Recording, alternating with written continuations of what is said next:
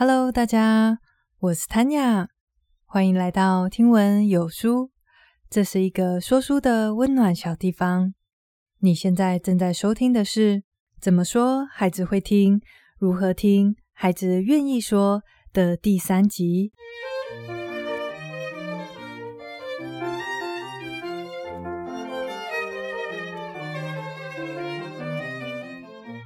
大家还记得你最近一次处罚孩子是发生了什么事情呢？我想邀请你回想一下，当时孩子做了什么，你采取了什么样的处罚方式，孩子当下的反应是什么，以及最重要的，这个处罚能够有效的让孩子开始反省错误的行为吗？相信大家已经可以猜想到。今天要讨论的重点，那就是处罚。处罚真的对于导正孩子的行为有效吗？如果没有效的话，为什么这么多的家长依然试图用处罚来纠正孩子的行为呢？在今天的一开始，你会了解到，到底为什么处罚被所有的教育专家都列为一个禁忌事项。那么，既然不能处罚，我们有什么好办法可以来纠正孩子不好的行为呢？这一课主要就是要来提供爸爸妈妈们七个办法来取代处罚的方式。在介绍完七个技巧以后，另外我们还要来学习一个超级有效化解困境的技巧。在某些比较复杂的情况下，我们就算记出了前面七个取代处罚的方式。但是情况还是没有改善的时候，这个延伸的补充技巧就会派上用场了。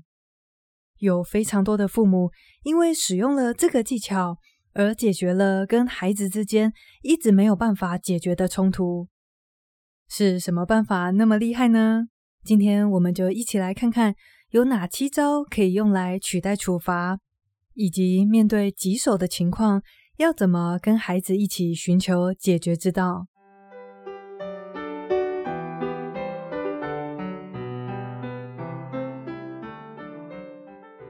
在两位作者所举办的工作坊里面，爸妈们总是会被问到这一题，那就是为什么要处罚孩子？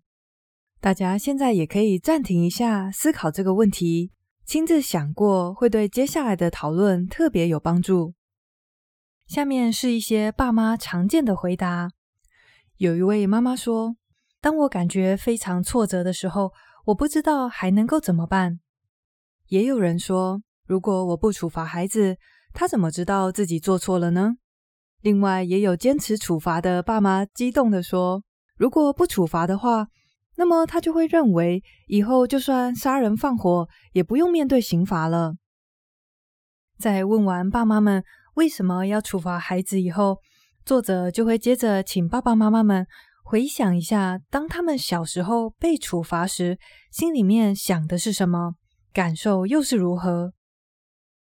有一位男子说，他小时候被处罚时，心里面想的是：“爸爸是对的，我是一个糟糕的人，应该要被处罚。”另一个参加工作坊的妈妈说：“我以前会幻想自己生重病，然后爸妈就会对处罚我这件事情感到抱歉。”还有人说：“他们真是令人讨厌，我要再做一次这件事，只是这一次我不会被发现。”当工作坊的爸妈们讨论越多自己被处罚时的感受，他们就越理解为什么不能处罚。原因是处罚不但没有办法达到我们想要的效果，它甚至还会招致孩子的憎恨、反抗，或者是内疚以及低落的自尊心。作者在这边引用了一位亲子教育专家吉诺特博士的话，他说。处罚的问题在于那一点用处都没有，而且还会分散孩子的注意力。当一个孩子被处罚的时候，他的心思意念不会放在自己做错的那件事情，他可能会忙着想：我怎么这么倒霉被抓到了？或者是愤愤不平的想：这次的处罚对他所做的事情来说也太不公平了吧？也就是说，当我们在处罚孩子的同时，也剥夺了他去学习内自省的这个重要过程。简单来说，就是处罚不但没有办法达到我们想要的效果，还会带来一大堆不好的影响。不过，不能处罚，并不代表说，当孩子展现不好的行为时，我们就无计可施了。这一课的大重点就是要来教大家，有七个可以用来取代处罚的方法。先来讲两个案例。接着，我们在介绍方法的时候，就可以实际的套用在里面。第一个情境是，妈妈在逛超市的时候，小朋友一直跑来跑去，乱捏水果，或者是弄乱货架上的东西。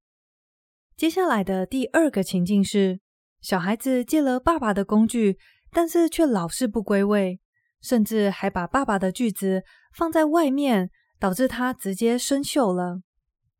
现在我们已经有一个喜欢在超市里面跑来跑去的小女孩，以及一个用完爸爸工具总是不归位的小男孩。以后，我们就来进入第一个办法。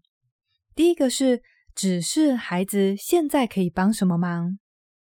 妈妈与其对女孩说：“你再跑来跑去，等一下回家你就完蛋了。”不如说：“如果你现在可以帮我挑三个大柠檬。”那就太好了。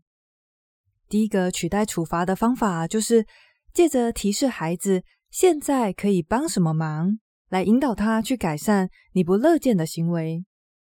当然，这个方法适用于孩子正在捣乱的当下。接下来的第二个技巧是表达你的强烈不满，但是不包含责难的部分。在小女孩的情境中，或许你原本想说的是，你今天真的是很不听话，晚上不准看电视了。如果改为使用技巧二的表达强烈不满，就会是：我不喜欢看到小朋友在超市跑来跑去，这样会让购物的人非常困扰。至于对男孩的说法，就会是：每一次借你工具之后，我都找不到，这让我非常的生气。在我们使用技巧二的时候，可以如实的表达自己的不满，说出像是“我很生气”“我很失望”或者是我感到非常挫折。但是，就跟上一集要提醒大家的一样，在表达感受之后，记得不要再加上贬低孩子的话。接下来的第三个办法，在之前的《如何改变一个人》那本书也有讲到。那就是提供选项，在那本书里面有提到的好处就是，虽然选项是爸妈给的，但是最终孩子可以自己做选择。所以借着提供选项来让孩子感觉更多的被尊重。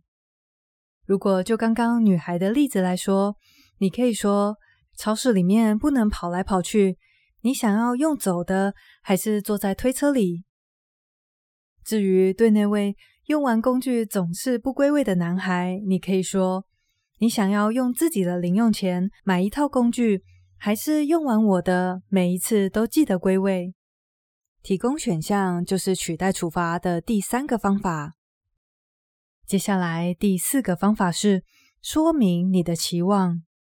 你可以非常坚定的跟男孩说：我希望你用完我的工具可以立刻归位。而且工具的状况要保持良好。在这里，作者对说明期望的这个技巧并没有多加解释。不过，我觉得大家要注意的事情是，当你在说明期望的时候，一定要尽量的用明确的语言。比方说，如果你对女孩说：“我希望你在超市可以乖乖的，乖乖的，到底是什么意思呢？”也许他觉得不要在地上打滚就已经很乖了啊，怎么后来又因为跑来跑去被你骂呢？所以记得在陈述期望的时候要用明确的语言。说完表达期望以后，我们来到第五个技巧。第五个是让孩子知道如何补救。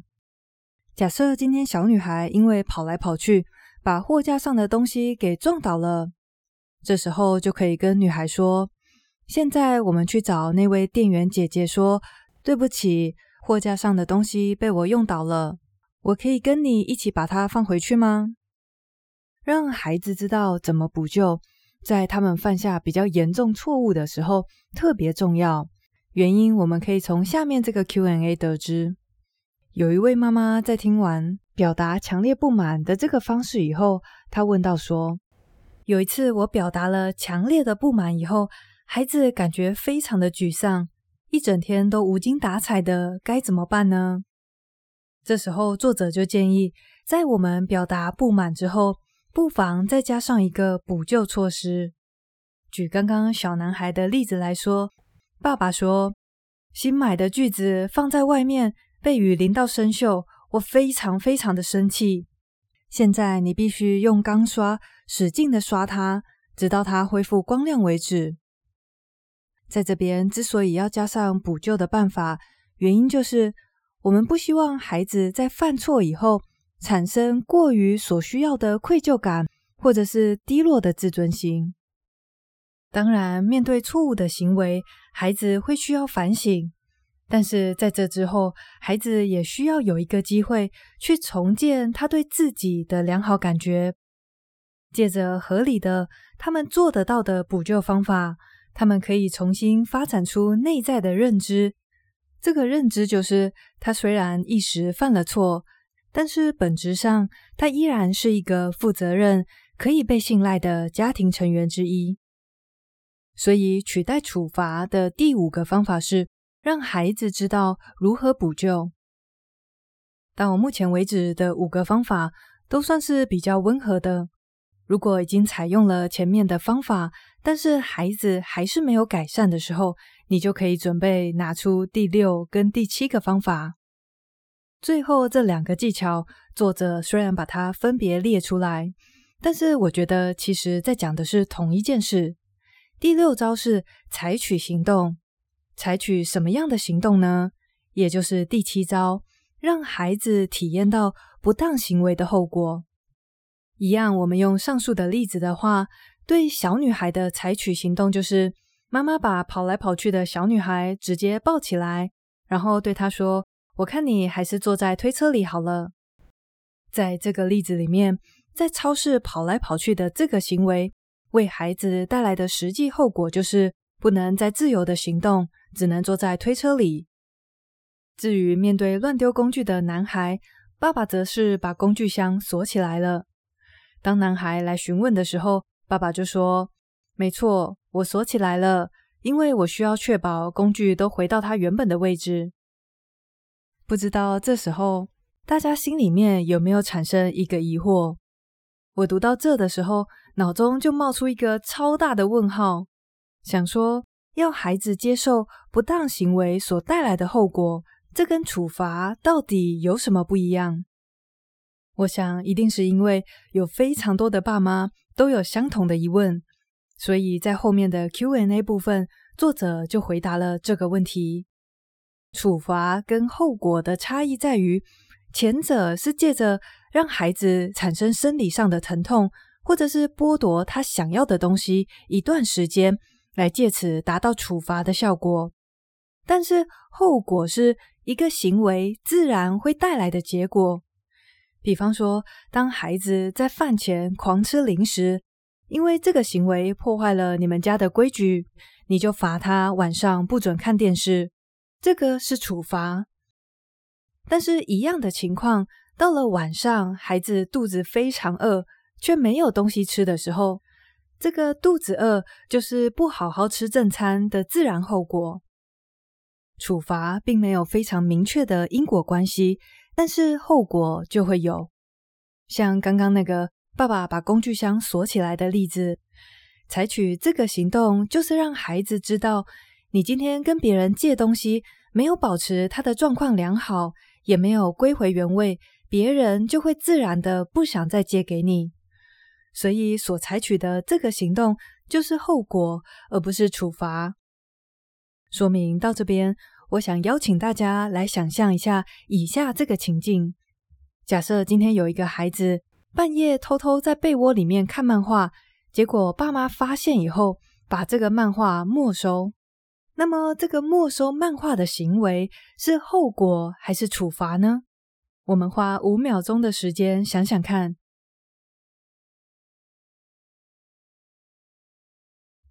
如果你的答案是后果的话，那跟我一开始想的一样。关于这个假想题，我实在是想了很久，到底要怎么界定这有没有因果关系呢？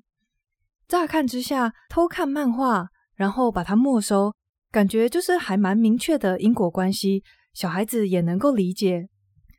但是我在深入思考之后，发现这其实还是一个处罚。因为没收漫画是家长强加给孩子的结果，那么偷看漫画真正的后果到底是什么？其实我们只要从家长的角度出发，想想看，我们为什么不希望孩子这么做？其实答案就是因为这会影响孩子的睡眠，可能会影响他的健康，而且隔天上课精神肯定是不好的。这些其实才是晚上不睡觉、偷看漫画的真正后果。但是眼下的问题就在于，我们没有办法采取行动，让孩子立刻就体验到这个后果是不好的。面对这种特别难解的问题，作者另外提供了一套解决的方式。如果是遇到这种后果是很久远，孩子没有办法立即体会到的情况。又或者是你已经采取了前面所有的行动，但是问题还是没有办法被解决的时候，接下来请用下面的这个技巧。一样，我们先来讲一个情境，等一下在解释步骤的时候，我们就可以把这个情境应用在里面。在这里，小男孩波比跟妈妈之间发生的矛盾是，他总是没有办法做到在约定的时间之内回到家吃晚餐。妈妈什么方法都试过了，但是波比总是会有一大堆借口来解释自己为什么迟到。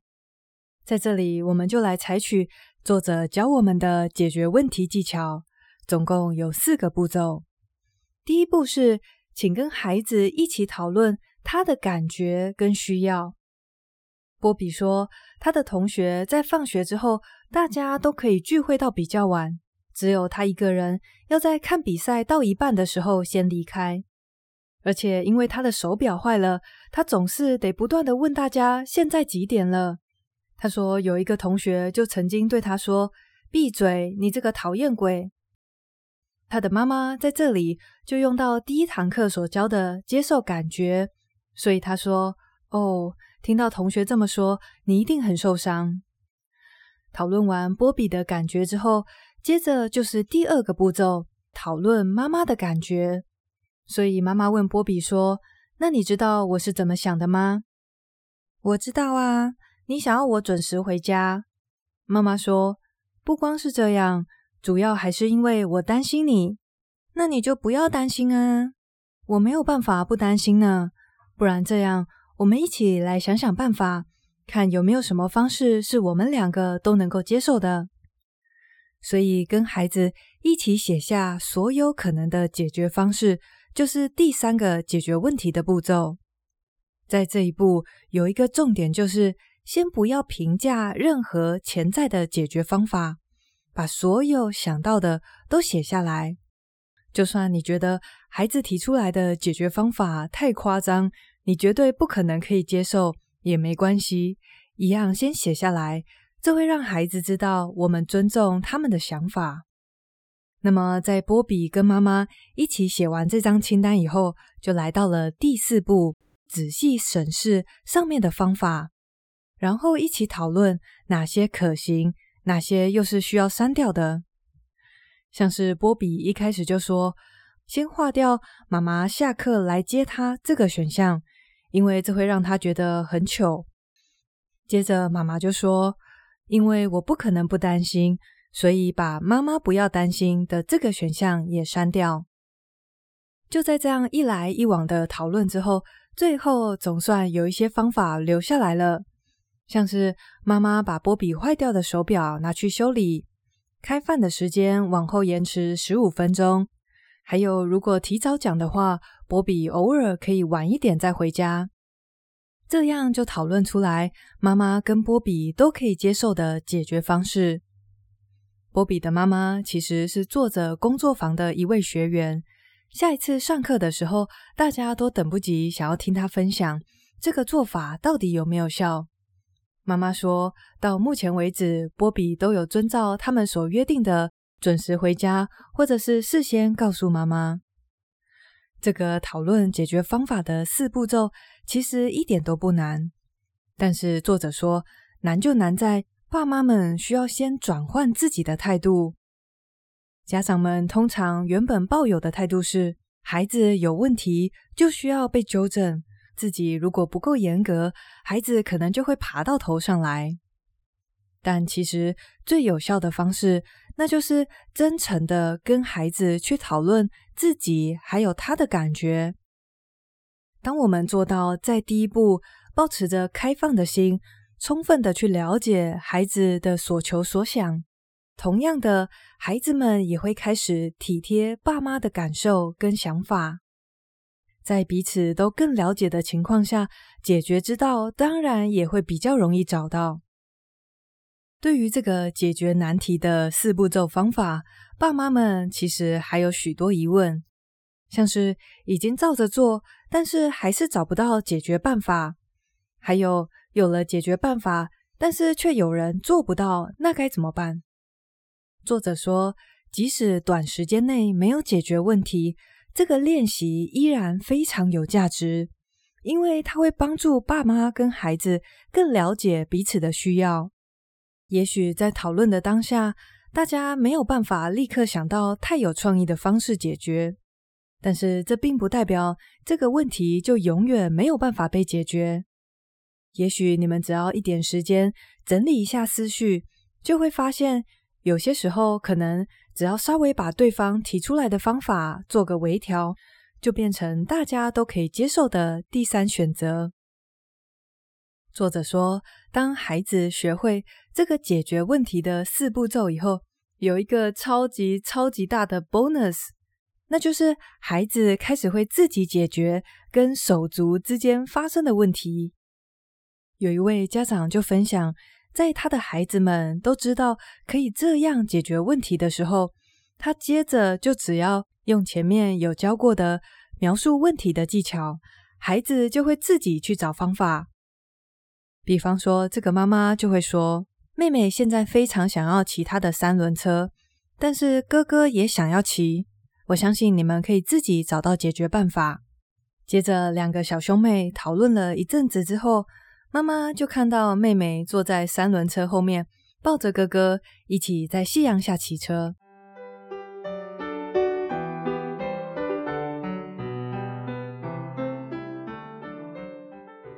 那么，一样来帮大家整理今天的重点喽。今天我们上的是第三课，主题是取代处罚的方法。在今天的一开始，我们了解到。对小孩子执行处罚的这个行为，不但没有办法达到我们想要的效果，它还会分散孩子的注意力，引起他们想要反抗、不被发现、惭愧，或者是演变成低落的自尊心。在这种情况下，孩子当然也没有办法做出有效的内自省。不过，不能执行处罚，并不代表孩子的不当行为就没有办法被约束。我们可以用以下的七个方法来取代处罚：第一，提示孩子现在可以帮什么忙；第二，表达出强烈的不满，但不包含责难的部分；第三，提供选择；第四，说明你的期望；第五，让孩子知道如何补救；第六跟第七是采取行动，让孩子体会到。不当行为的后果，在最后的这一步，我们有特别讨论到后果跟处罚的不同之处。前者是有明确的因果关系，而处罚则是父母强加给孩子的后果。说完了七个可以取代处罚的方法以后，我们讲到了四步骤的解决难题的方法。面对这种比较复杂难解的问题，请先挑一个你跟孩子都心平气和的时间，一起坐下来讨论。这四步骤分别是：讨论孩子的需要跟感受；第二，讨论你的需要跟感受；第三，写下所有可能的解决之道。在这个阶段，不要对任何的方法给出评价。最后一步就是一起讨论你们喜欢哪一种方式，不喜欢哪一种方式，以及你们最后决定采用的方案。其实，我觉得最后作者教的这个解决问题的方法，可以用在任何的人际关系上，因为它是一种互相尊重、互相理解的方式，去寻求更好的第三选择。就像我们之前在《与成功有约》这本书里面有讲到的，以倾听跟理解作为基础，用开放跟好奇的心态当做你的工具，一定能够找出非常有创意又满足双方需求的解决之道。最后这一集要来特别感谢来自 MixerBox 的 Sandy Lee，还有编号是第一零零一的听众。谢谢你们经常在 MB Player 的单集留言区跟我互动，未来也请多多指教喽。下一次我们会来分享第四堂课，鼓励自主。谢谢你跟我一起学习，我是 Tanya，我们下次见喽，拜拜。